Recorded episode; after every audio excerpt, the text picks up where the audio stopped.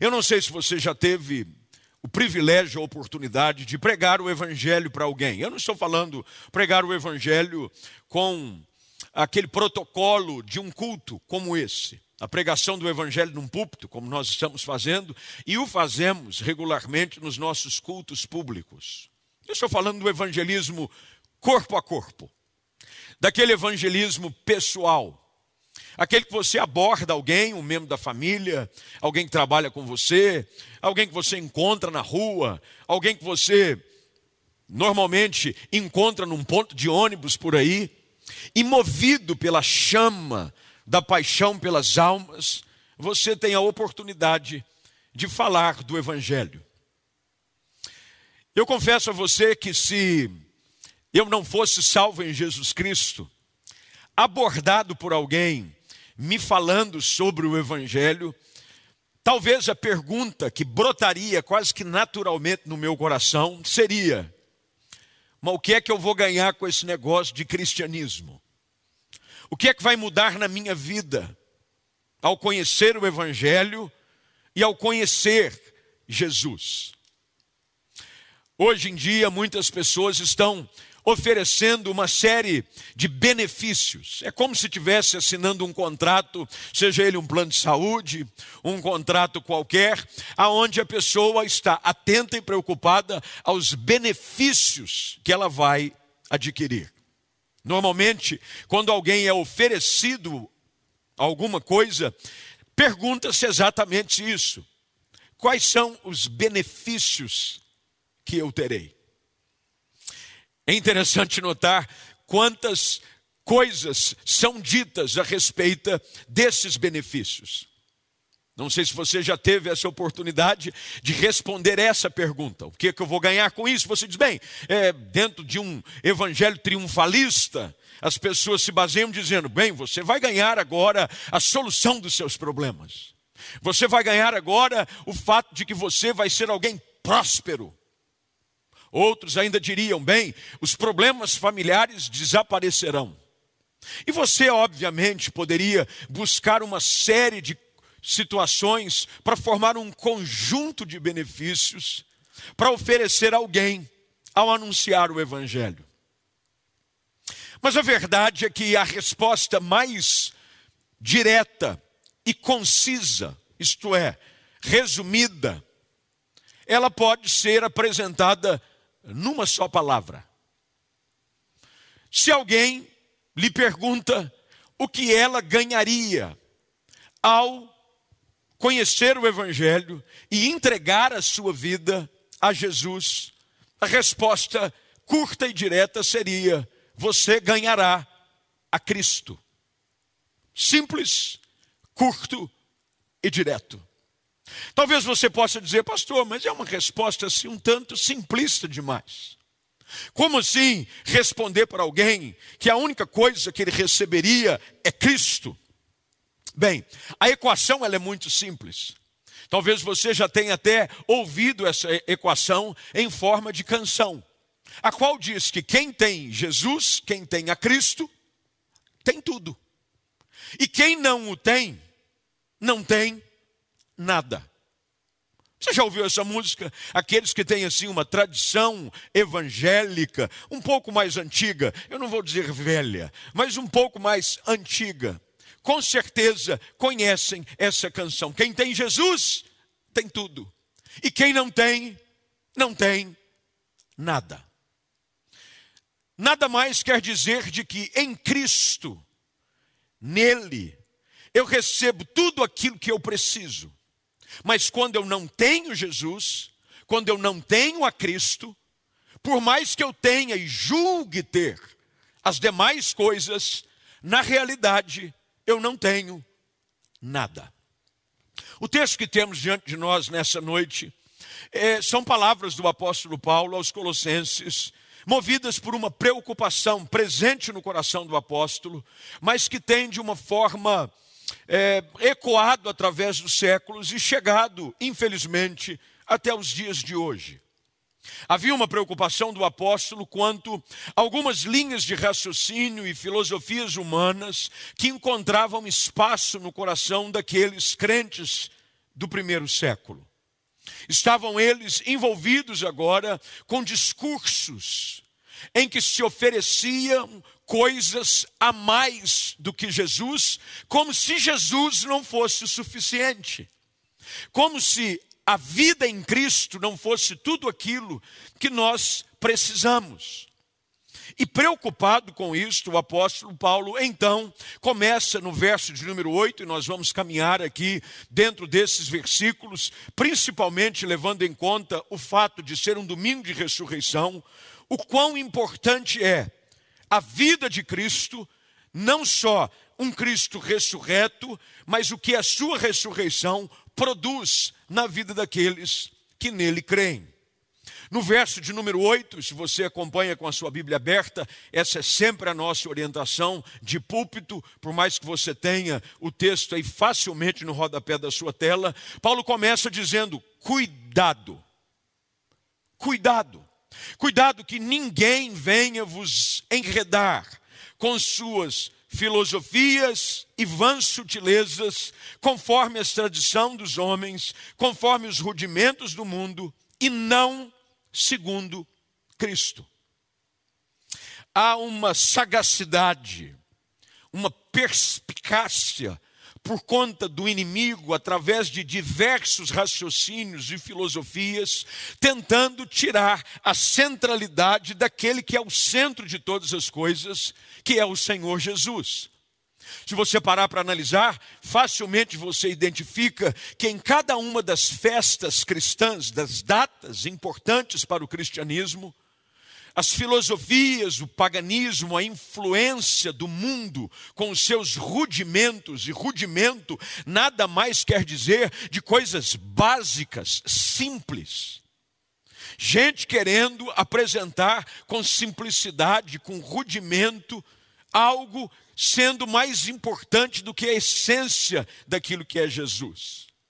E nós facilmente notamos que nessas datas, esses raciocínios e essas filosofias tentam apresentar algo para tirar o centro daquilo que deve ser sempre o centro, que é Jesus.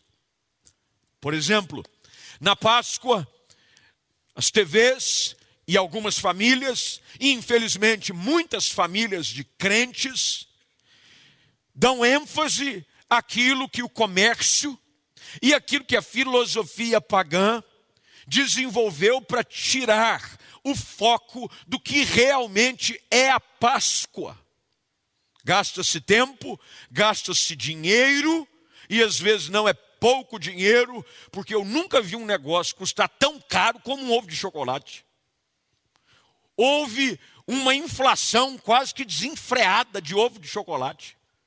Eu vi uma pessoa que postou nas redes sociais dizendo que um ovo de chocolate estava 900 reais. O sangue de Jesus tem poder. 900 reais. E as pessoas gastam seus recursos para comprar bons ovos para os seus filhos.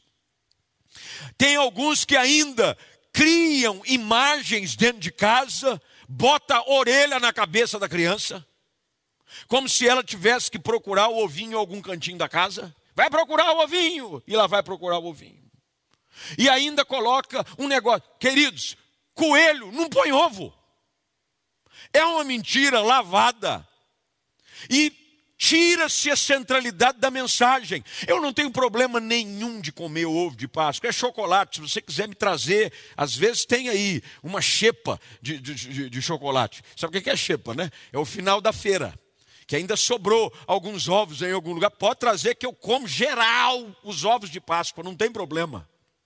O problema não é o ovo, o problema não é o chocolate, o problema é quando a sua Páscoa é apenas isso.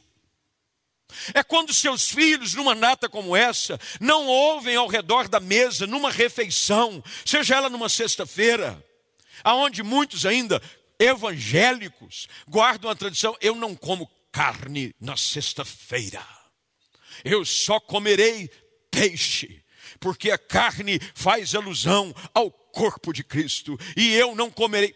Para! Você tem que gastar tempo com aquilo que é essencial e trazer a centralidade da mensagem, do testemunho da sua vida dentro de casa, com a mensagem de Cristo. Se você não gasta um tempo orando ao redor da mesa, sendo grato ao Senhor, em especial nessa data, pelo fato de Deus ter amado o mundo de tal maneira que enviou o seu Filho Jesus Cristo para subir ao cruz, no Calvário, para ser morto em nosso lugar, mas ao terceiro dia ressurgir, você, sem perceber, está sendo levado, enredado, como Paulo diz aos Colossenses pelas filosofias e pelas vãs, veja qual é a palavra que ele usa, sutileza da tradição dos homens, conforme os rudimentos do mundo e não segundo Cristo. E Paulo combatendo isso, porque esse é o papel da igreja. Nós, como crentes em Jesus, precisamos combater toda mentira que se levanta contra a verdade da palavra. Paulo escreve a Timóteo dizendo que a igreja é coluna e baluarte da verdade. Nós somos aqueles que levantam a bandeira da verdade, mas também, como baluartes, nós protegemos a verdade. Numa época de celebração tão importante como essa para o calendário cristão, que é a Páscoa, nós precisamos voltar à essência da mensagem, que tem um nome, e ele é Jesus. Paulo, então, no verso de número 9, fala da importância de um evangelho cristocêntrico, de uma vida cristocêntrica, de viver a família de uma forma cristocêntrica. E ele então resume por que Jesus é suficiente. Por que, que Cristo é tudo aquilo que eu e você precisamos? Por mais que falte todas as demais coisas que são valorizadas pelo mundo, pela sociedade, por mais que vãs filosofias, vãs sutilezas, por mais que os raciocínios do mundo queiram prevalecer, Paulo afirma de que Cristo é suficiente. Por quê? Bem, o verso de número 9 começa então a nos orientar.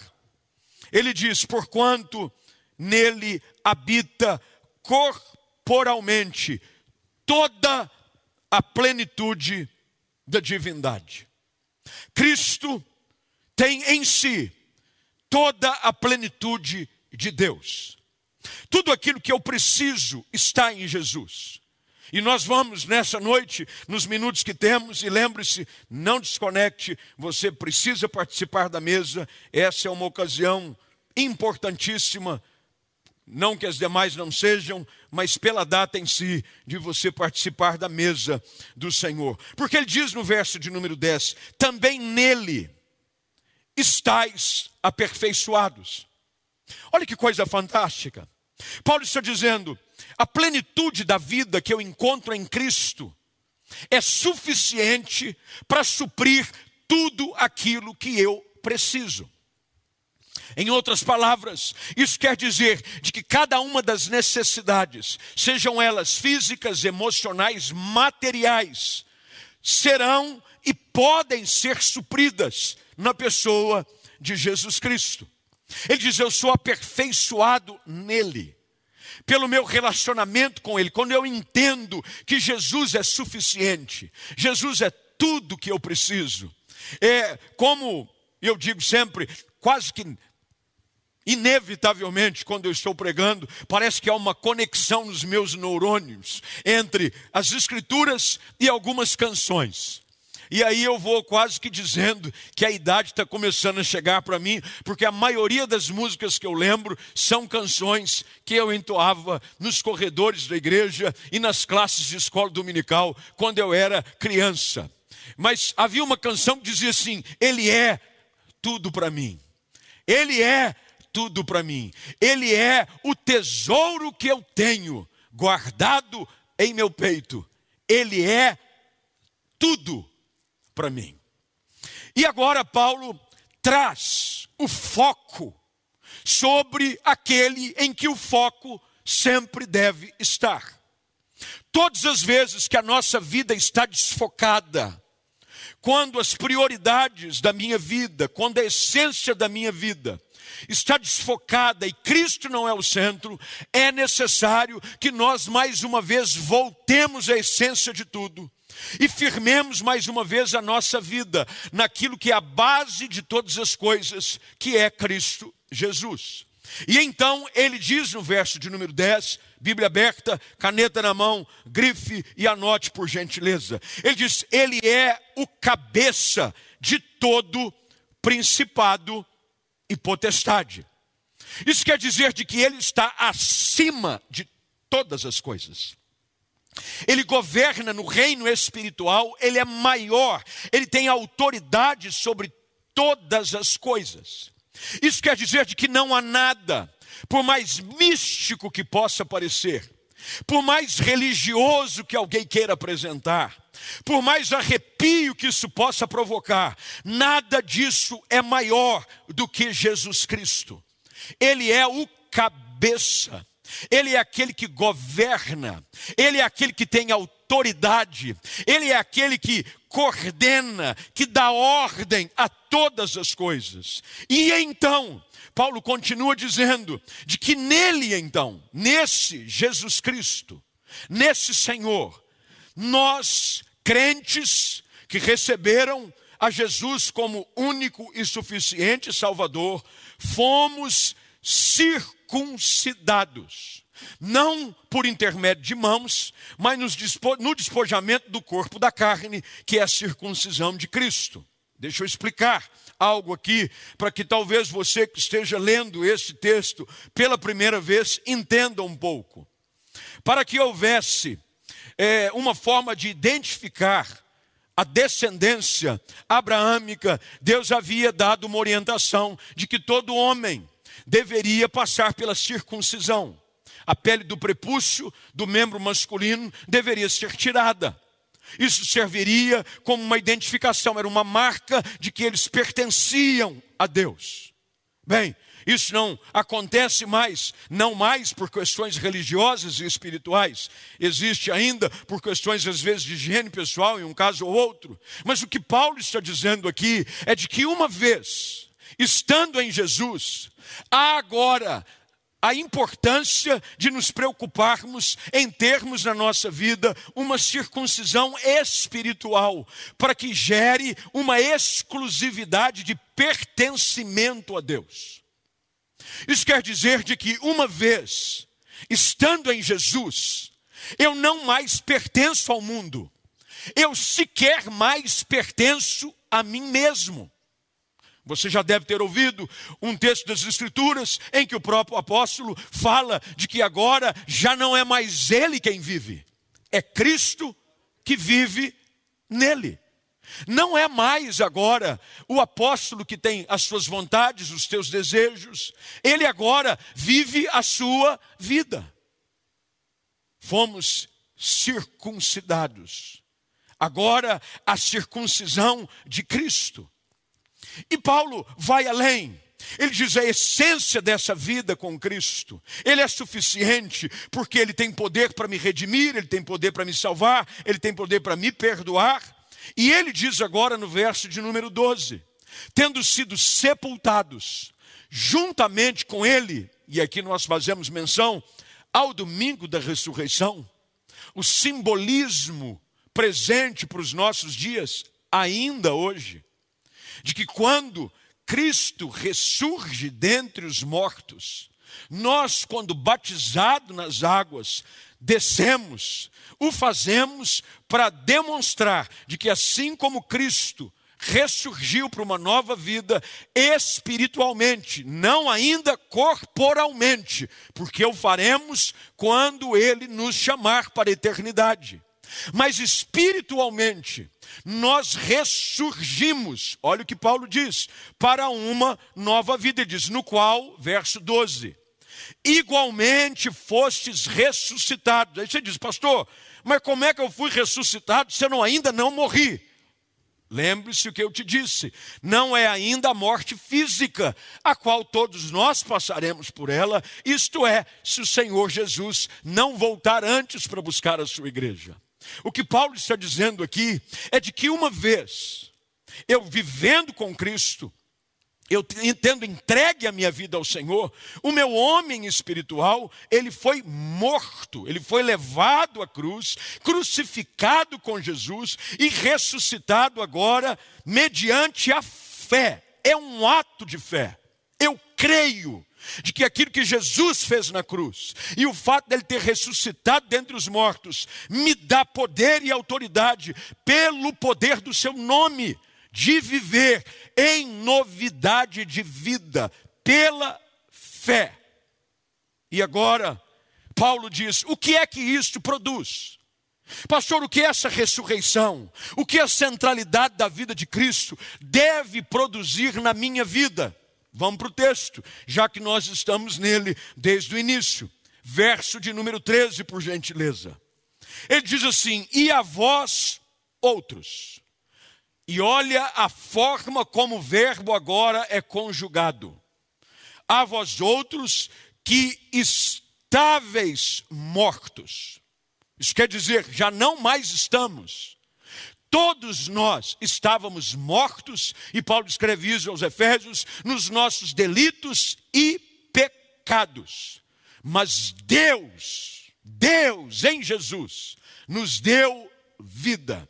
Ele está dizendo: vós que estáveis mortos pelas vossas transgressões. O salário do pecado é a morte. Todos nós estávamos mortos. Não há vida sem Cristo. Não há vida no coelho da Páscoa, não há vida no ovo de Páscoa, não há vida na filosofia A, B, C ou D seja transcendental, seja universal, seja ela qualquer que você possa procurar encontrar, não há vida nessas coisas, senão em Jesus Cristo e este ressuscitado. Paulo diz: vocês que estavam mortos, Ele agora vos deu vida e grife isso na sua Bíblia. Essa é uma Bíblia assim mais surradinha minha que eu trouxe, de tanto rabiscada ela está, e esse versículo não é diferente. Ele está assim sublinhado, é, rodeado e tudo mais que você puder imaginar. Ele diz: Ele vos deu vida juntamente com Ele. Eu só posso ter vida se eu estiver junto com Jesus. Sem Jesus eu não tenho vida. Sem Jesus eu não tenho esperança. Sem Jesus eu não tenho nada. Ele diz: Ele vos deu vida juntamente com Ele. De que jeito Ele deu vida? Perdoando todos os nossos delitos. Quando se apresenta o Evangelho, num domingo como esse, que traz a centralidade mais uma vez, a mensagem da cruz e do túmulo vazio. Que bom é saber de que o meu redentor vive e ele me perdoou, e ele te perdoa hoje, e Ele te chama para ter vida com Ele, para que através da vida nele você tenha vida e vida em abundância. Até mesmo porque havia uma conta impagável da nossa parte. Todos nós nascemos em pecado. O salmista diz que foi nascido em pecado e gerado em pecado. Paulo escreve aos Romanos dizendo de que todos pecaram, estão destituídos, estão fora da glória de Deus por causa do pecado. É o pecado adâmico. Pastor, mas como assim? Eu nunca fiz nada errado, eu sou uma criança, como é que meu filho, ainda pequeno, está condenado? Pois bem, por causa do pecado no Éden, do primeiro homem, toda a humanidade se encontra debaixo de condenação, até que, no verso de número 14, Paulo diz: Esse Jesus que é o centro, o centro da Páscoa, o centro da história, o centro da nossa vida. Ele deve ser. Ele vem, verso de número 14, e cancela o escrito de dívida. Ele cancela. Acabou. Não há mais agora, Romanos capítulo 8, nenhuma condenação para aqueles que estão em Cristo Jesus. Pago. É por isso que no Calvário, e falamos aqui durante o culto das sete palavras, e se você não assistiu, está aí no nosso canal do YouTube, vale muito a pena você fazê-lo.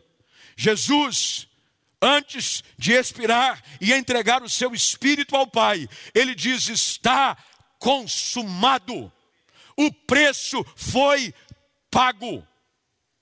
Tô tendo cancelado o escrito de dívida que era contra nós e que constava de ordenanças. E veja o que o texto diz: e nos era prejudicial. Pastor, que tipo de prejuízo era esse? Morte eterna. Prejudicava não só pelo fato de vivermos uma vida miserável nesse século presente, mas ainda mais uma vida condenável por toda a eternidade. Isso era prejudicial, mas olha que coisa linda, e essa é a boa notícia apresentada pela Páscoa. Não permita com que a mais importante de todas as notícias lhe seja tirada pelos comerciais, pelos anúncios, pela tradição da sociedade. A maior de todas as notícias é essa: ele removeu inteiramente aquilo que nos era prejudicial, foi removido inteiramente pelo Cordeiro de Deus. Ele cravou na cruz. Você já deve ter visto algumas pinturas, algumas artes, principalmente barrocas, que apresentam a figura de Cristo é, crucificado e em cima da cruz uma placa escrita INRI. Talvez você que vem de uma transição católica conheça um pouquinho mais é, do que significa. Mas a expressão INRI, I-N-R-I, para o latim quer dizer Jesus Nazareno, Rei dos Judeus. Mas o que descobrimos é que nessa cruz, algumas coisas os artistas barrocos não conseguiram captar. Achava-se que a única coisa que estava registrada sobre o madeiro no qual Jesus foi pendurado era aquela placa que havia sido mandada colocar por Pôncio Pilatos. Não.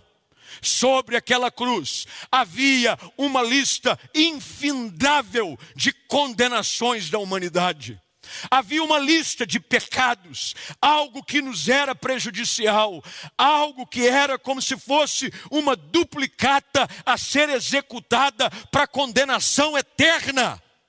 Mas Jesus pegou todo o escrito de dívida contra a sua vida, contra a minha vida, e no madeiro ele cravou. Ele disse: está pago. Ele crava na cruz e ele diz despoja os principados e as potestades. O texto diz, eu gosto da versão é, é, NVT para esse texto, principalmente no verso de número 15, ele diz: ele desarmou. Olha que expressão linda. Despojar é desarmar. Isso quer dizer que todas as armas malignas de condenação, de acusação, de escravidão foram arrancadas das mãos do diabo. E ele disse: o preço foi pago, já não há mais condenação. E termina dizendo: ele triunfou deles na cruz, ele os envergonha publicamente e os vence. Isso quer dizer de que quando eu estou em Cristo, eu tenho tudo. Se um dia alguém te perguntar, o que é que eu ganho com o Evangelho? Você pode dizer, você ganha a Cristo, e com Ele, cada um dos benefícios que Ele tem o poder só Ele tem o poder de te oferecer. Nesse domingo de Páscoa, nessa noite aonde paramos, diante da palavra, que bom seria se você mais uma vez colocasse a sua vida centrada em Cristo Jesus. Eu não sei o que é que você anda gastando o seu tempo. Eu não sei o que é que tem tomado conta da sua vida e quais são as preocupações que assolam e governam o seu coração. Mas hoje, diante da palavra exposta, não se permita guiar por filosofias, por postagens, porque hoje as filosofias têm vãs sutilezas colocadas através de postagens de redes sociais, de Facebook, de Instagram, de teologias modernas, aonde o antropocentrismo, quer dizer, o homem volta a ser o centro do que é mais importante. Fuja dessas coisas. Cuidado, diz o apóstolo. Cuidado, diz o Espírito Santo e nessa noite, volte a sua vida para aquele que é o único que tem o poder de mudar a sua história. Quem sabe hoje você precisa, finalmente, não mais ser alguém que simpatiza com o Evangelho, alguém que tem uma herança cristã na família, mas alguém que precisa definitivamente entender que Jesus é suficiente. Eu entendi de que sem Jesus eu não tenho nada, pastor. Sem Jesus eu estou condenado. Sem a ressurreição, sem entender de que esse Cristo ressurreto tem o poder de gerar uma nova vida em mim hoje e me fazer ficar livre daquilo que me amarra, aquilo que me prende, aquilo que me acusa. Eu entendo isso nessa noite e quero, de livre e espontânea vontade, recebê-lo como meu Salvador. Se você assim o deseja, eu quero orar com você. Nós vamos participar da mesa daqui a alguns minutos, mas antes disso, eu gostaria de convidar você, aí onde está, na sua casa, quem sabe na sala, no quarto, sozinho em algum canto, mas você entende de que não há vida sem Jesus. Isso não quer dizer que será uma vida fácil. O próprio Cristo disse que teríamos aflições, mas ele disse: tem bom ânimo. Eu venci o mundo. Se eu venci, e se vocês estão em mim, vocês vencerão também. Mas o mais maravilhoso de tudo é saber de que em Cristo eu estou perdoado. De que em Cristo já não há mais condenação de que em Jesus tudo aquilo que me era prejudicial e constava de ordenança, toda acusação das trevas, todo o pecado lá de trás, tem gente presa com coisas que aconteceram 10, 20, 30 anos atrás, já fizeram terapia, já tomaram remédio, vivem em psicólogos, porque estão achando que os erros do passado podem ser facilmente superados com um plano de ação por uma terapia. A terapia é importante em muitos casos, mas só há uma solução para o pecado: perdão. E o único que pode perdoar pecados é Jesus. E você hoje tem a oportunidade, nesse domingo de ressurreição, de assim como o texto diz, ressurgir com Ele para uma nova vida. Há uma nova vida à sua espera. Há uma nova vida à sua espera hoje. Este pode ser um domingo da ressurreição, não apenas no calendário. Esse pode ser um domingo da ressurreição de forma real na sua vida hoje, na sua casa, na sua família. Mas para isso, você precisa estar com Ele e entender de que apenas um Cristo que venceu a morte e que tem poder e autoridade para perdoar pecados, é que pode mudar a sua história. Portanto, se possível, vamos orar. E se você deseja fazê-lo, entregando a sua vida a Jesus, eu pediria que gentilmente você repita essa oração. Ela é rápida, ela é simples, mas ela é poderosa e ela é transformadora. Você está preparado? Está preparada? Vamos juntos falar com Deus. Diga assim comigo, querido Deus, eu agora entendi de que sou pecador e de que sem Jesus eu estou condenado. Eu entendo agora de que há uma lista enorme de acusações contra mim por causa dos pecados que tenho cometido.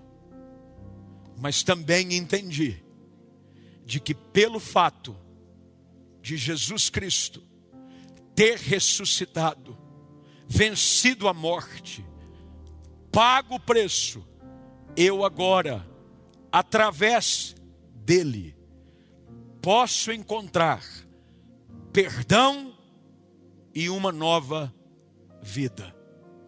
É por isso que eu te peço, perdoa-me, lava-me com o teu sangue Jesus Cristo. Purifica-me com os meus lábios. Eu confesso Jesus Cristo como meu único e suficiente Salvador. Eu te peço, escreva o meu nome no livro da vida. A partir de hoje, eu sou teu. A minha vida, ela é tua e eu vou viver todos os dias para a tua glória. Assim eu oro em nome de Jesus. Amém e amém.